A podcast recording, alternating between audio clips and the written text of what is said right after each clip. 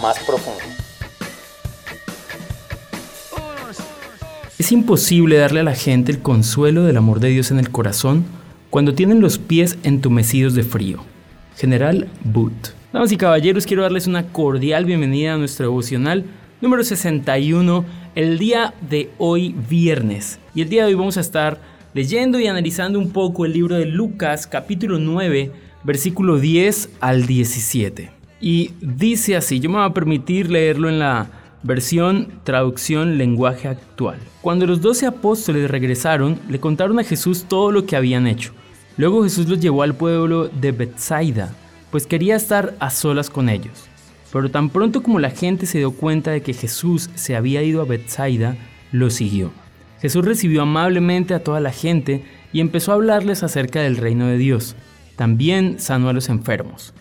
Cuando ya empezaba a oscurecer, los doce apóstoles fueron a decirle a Jesús, envía a esta gente a los pueblos y caseríos cercanos, a buscar un lugar donde puedan comprar comida y pasar la noche.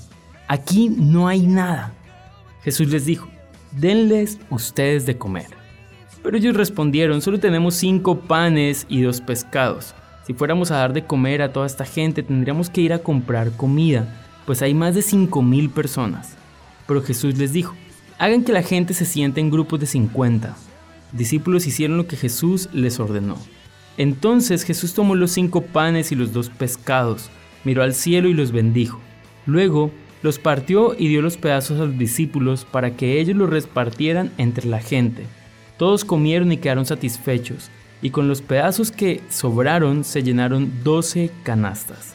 Damas y caballeros, estamos ante un relato que fue contado por los cuatro evangelistas, Mateo, Marcos, Lucas y Juan, cuentan este relato y es el único milagro que está registrado en todos los cuatro evangelios y esto es súper interesante. El día de hoy quiero compartir con ustedes un tema que he titulado compartir. Y esto es interesante. Jesús se retira para conversar con sus amigos, con sus discípulos, con sus estudiantes.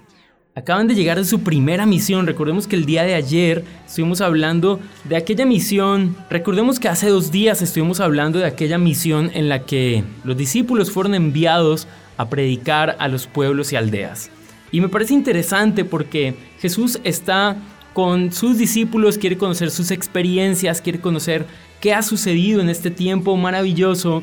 Y a pesar de estar muy ocupado, me parece genial que las personas llegan de Jesús y Jesús simplemente les recibe con amor, les atiende con alegría. Y esto es sensacional, porque sabes, la primera verdad que esto nos enseña es que tu Dios y mi Dios nunca está lo suficientemente ocupado como para decir no te puedo atender. Sabes, a cualquier hora y en cualquier lugar puedes tener la confianza, la seguridad que Él te va a escuchar y que te va a responder. Hay dos miradas de este milagro y algunos dicen que literalmente Jesús multiplicó los panes y los peces. Otros dicen que las personas llevaban guardado cada uno su ración de comida y seguramente un poquito más, pero eran egoístas. Y que el milagro fue que Jesús al compartir hizo que todos sintieran el deseo de compartir. Esta es una visión interesante y es una visión teológica respetada y respetable. Y me parece interesante cualquiera de las dos que sea. Porque sea que Jesús haya multiplicado como tal los panes y los peces, o sea que Jesús haya logrado derribar el egoísmo en las personas, es un gran milagro. Sabes, la vida cristiana confronta todos los días. El día de ayer seguramente los discípulos habían estado en casas sanando personas, expulsando demonios, viendo cómo el reino de los cielos se hacía presente en el lugar donde ellos estaban, pero el día de hoy solamente tenían limitantes. Solamente tenían preguntas, solamente tenían, mira, no sabemos qué hacer, la única opción que vemos es que la gente se vaya. Pero Jesús dice, no, tranquilos, la vida cristiana es así, un día tendrás seguramente grandes éxitos y el otro día no sabes qué hacer. Tranquilo, si Jesús está contigo, todo va a estar bien. Sabes, hay algo aquí interesante y es que la compasión de Jesús es inigualable. Jesús dice, no, denles ustedes de comer, hagan ustedes que ellos coman. Sabes, el tema de gente entre comillas pequeña haciendo cosas entre comillas pequeñas en muchos lugares pueden transformar el mundo.